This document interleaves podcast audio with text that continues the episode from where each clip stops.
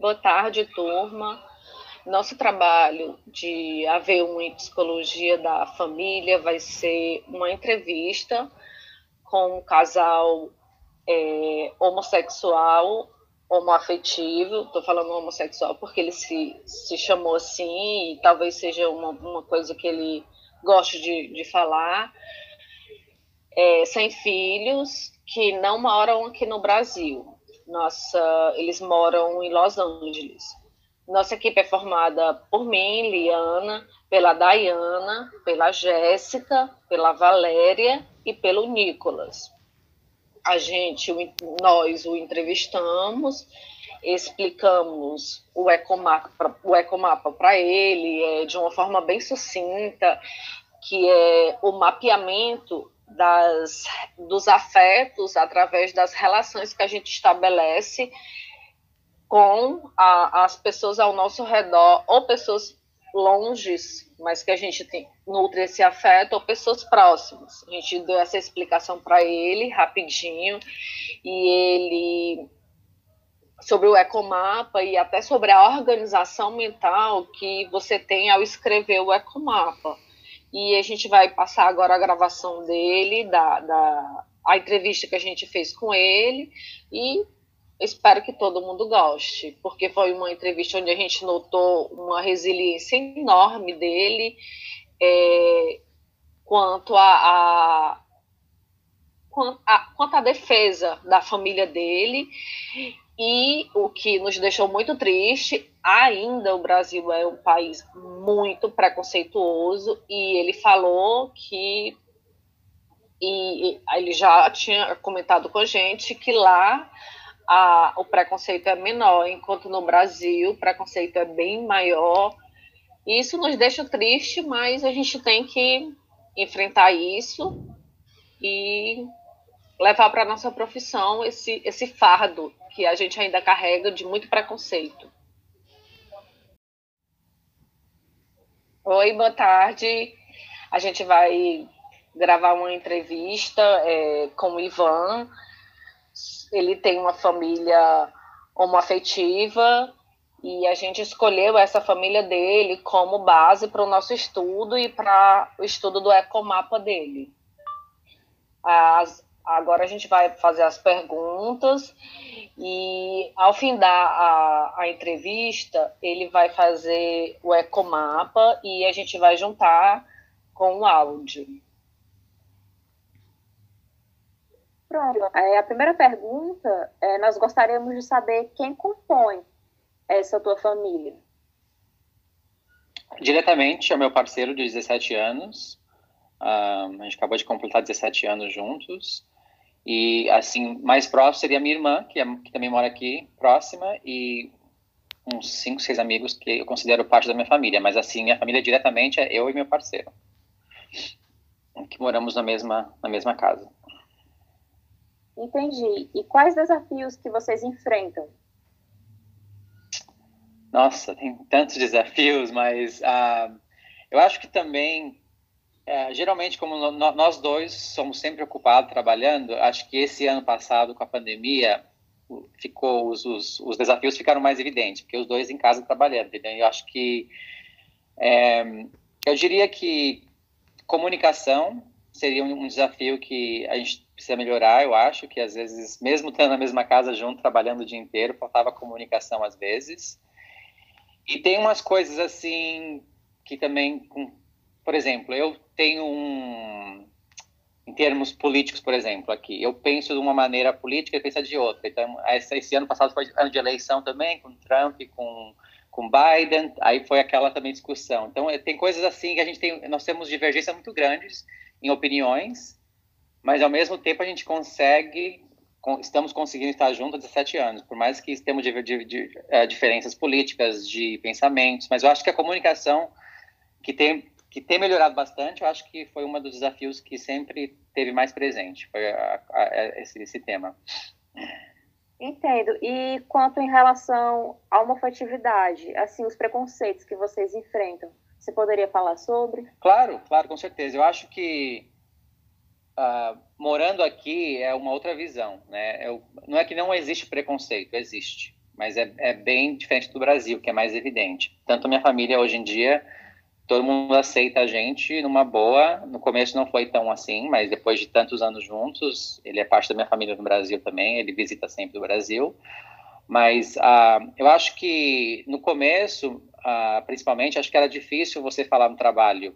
Uh, por exemplo, é um trabalho, assim, numa sexta-feira, aí a pessoa vai falar assim, ah, ah quais são os planos para o fim de semana? Você fala, ah, eu vou sair com a minha namorada, com a minha esposa, e para a gente sempre foi difícil falar no começo, ah, vou sair com o meu, namorado, com meu marido, parceiro, entendeu? Então, sempre teve essa, esse medo de falar, mas uma vez que a gente teve a coragem de se assumir pra, no trabalho, depois de ficar confortável com a situação, as coisas melhoraram, mas ainda existe muito, eu acho que eu acho que é mais no Brasil, quando eu vou para o Brasil, mas aqui ainda é um pouco menos. Ainda mais, eu, eu, moro numa área que é bem...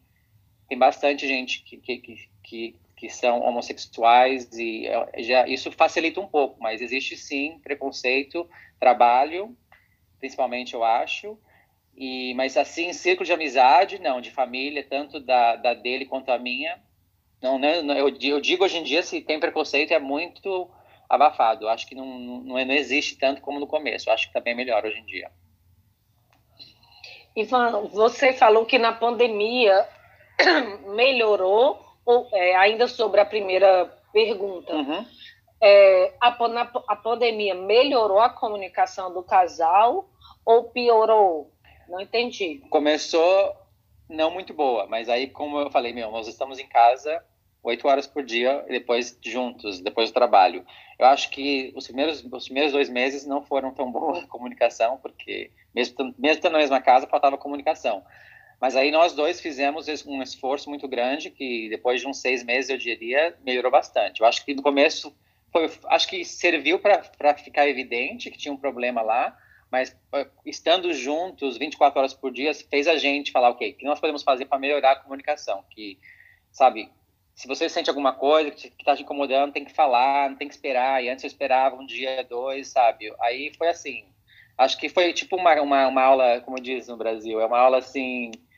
É, é, intensiva, na verdade. A gente teve que. Intensivão, né? Intensivão. E depois de uns seis meses, hoje em dia, eu acho que a pandemia ajudou muito, pra, de hoje para diante, na nossa comunicação. Mas no começo não, não foi fácil.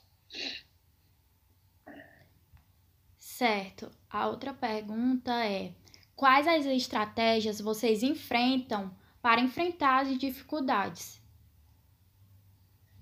Um, eu acho que, claro, baseado no que eu falei, agora que a comunicação está melhor, tem que ter muita comunicação, e isso é evidente, tanto que a gente passou por isso agora, mas também tem que ser honesto com o seu parceiro. Você não pode um, tudo que você sentir, você tem que falar. Não pode esconder nada, ainda mais depois de tantos anos juntos. Hoje em dia, eu acho que, eu diria que nós dois não temos segredo um com o outro, nenhum. Por mais, claro, por mais que seja um casal, você tem sua vida própria com seus amigos e ele com os deles. Mas eu acho que hoje em dia, ah, tudo que incomoda, você tem que falar. Eu acho que estratégia seria comunicação. Ah, acho que isso é a base, comunicação, mas também ah, ser honesto com a pessoa e, e, e, sempre falar o que está sentindo, não não não esperar um, dia dois para se, se falar o que está sentindo, porque isso já já já no passado foi muito difícil para gente. Eu ficava, como eu falei, ficava uma semana sem falar sem falar com a pessoa, porque eu achava que era o jeito de eu era o meu jeito de, de sabe lidar com alguma situação, e ficar quieto, não guardar para mim. Isso me, me não, não, não me ajudava muito. Então Hoje em dia eu já sou de falar na lata, assim. Se é algo tem que falar, já falo na hora, resolvo. Tanto que é, é meio clichê, mas tem um ditado que eu, eu, nós usamos isso até hoje, que nunca, nunca, nunca vá dormir brigado com seu parceiro. E isso a gente pratica todos os dias. Se tiver algum, algum, sabe, algum perrengue, eu já converso antes de dormir, porque eu, não, eu odeio dormir com essa coisa na minha cabeça. Isso também ajudou bastante. Isso seria uma boa estratégia também para falar.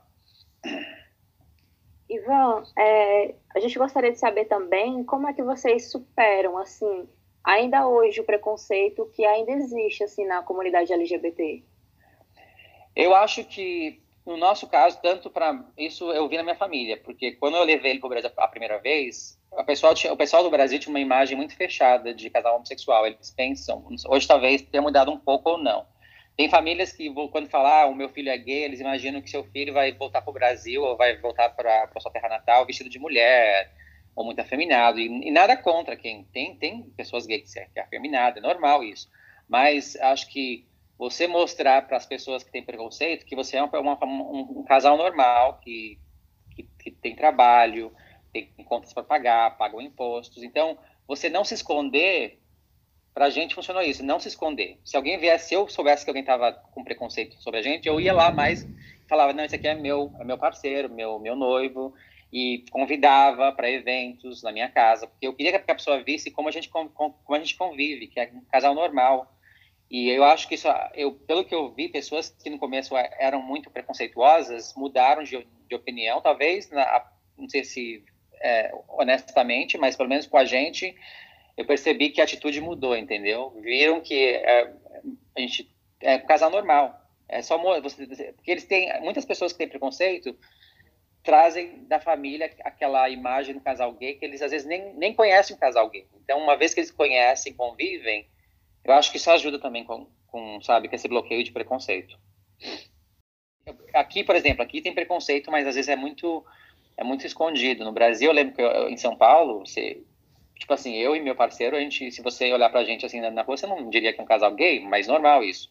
Mas eu via em São Paulo, às vezes, um casal, talvez, sabe, de mão dadas e andando na Paulista, você via o pessoal chamando, xingando, e sem Nossa. motivo nenhum, sabe? Eu falo, gente, isso em São Paulo, uma cidade enorme, uma cidade cosmopolita, e você vê isso acontecendo. E isso, aí eu falava pro meu parceiro que não entende português, eu falava, ó, oh, tá acontecendo isso. Ele entendia, às vezes falava, meu, eu não entendo. Porque aqui tem preconceito, não vou falar que não tem, tem, mas não é assim tão aparente nas ruas.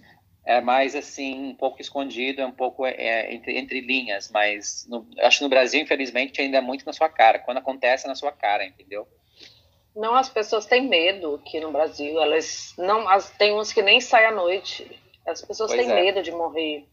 É, infelizmente, tá, né, ainda é assim, né? Pois, Ivan, muito obrigada pela disponibilidade em nos dar essa entrevista. Eu aprendi com essa entrevista, com esse trabalho, que os novos arranjos familiares, eles são de grande importância de estudo porque nasceram a partir das mudanças sociais e pessoais que mudaram o conceito de família, né? E nós também sabemos que durante muitos anos o casamento homoafetivo, ele foi visto como pecaminoso, visto como proibido, mesmo que a lei ampare os direitos das relações homoafetivas, ainda hoje tem aí uma grande rejeição de muitos grupos e de líderes religiosos que entendem o reconhecimento dessas uniões como algo que fere os dogmas estabelecidos, né? Porque esses grupos entendem que a constituição de família só possui a concepção a partir de um casamento de um homem e de uma mulher. Foi interessante ressaltar que para Ivan houve uma aceitação das pessoas que ele considera sua família, uma aceitação de quem ele é, das suas escolhas feitas e ele ressaltou também que precisou de uma maior comunicação com o seu parceiro nos tempos de pandemia e que isso, né, dessa comunicação é essencial para manter, para fortalecer é, a união dos laços de confiança, de afetividade entre ambos, né? E também para ter um ambiente mais harmonioso entre eles dois. E foi de relevância para a nossa equipe ter um olhar mais a fundo nesse sentido e ter uma visão também que família não precisa obrigatoriamente ser os laços de sangue, e sim os compromissos sentimentais que determinam o valor de uma família de para Ivan, né? Bem, para finalizar, eu gostaria de acrescentar que, apesar de o Ivan ter podido contar felizmente com a rede de apoio familiar e afetiva na consolidação né, história desse seu, desse seu relacionamento, a legislação ela está inserida dentro de um campo é, é, social e político que reverbera né, os movimentos desse, dessa esfera histórica e contextual que hoje em dia se reflete em um movimento muito retroativo e limitante a esses contextos né, de, de, um, de um relacionamento mais liberal ou de um amor expandido. Né? Aí considerando que o ADIM do 4.277, se fosse votado hoje no STF, provavelmente não passaria, justamente por ser né, de, uma, de uma questão é, é, de, um ref, de um reflexo social né, que interage com, com a nossa legislação e acaba é, é, constituindo nossos valores, nossas leis predominantes né, em determinado momento. E essa, esse contexto ele vem a favorecer um agravante né, complexo e amplo para esses casais, né, homoafetivos em geral, porque a união, né, a unidade familiar entre, entre pessoas do mesmo sexo é uma questão ainda muito debatida e alguns grupos tendem a ser muito retroativos né, em, em relação a eles. Então é uma questão ainda a, a, a ser defendida, ainda a ser recrudescida e a gente tem que ter muita atenção para esses grupos que estão aumentando né, em número e em agressividade. Então é um contexto é, infeliz, né, não é uma realidade que nós gostaríamos de acrescentar, mas é um, também um fator né, que tem sido é, é, de consideração para muitos homossexuais em assumir um relacionamento, né, com todas as, as complexidades de uma sociedade é, do século XXI.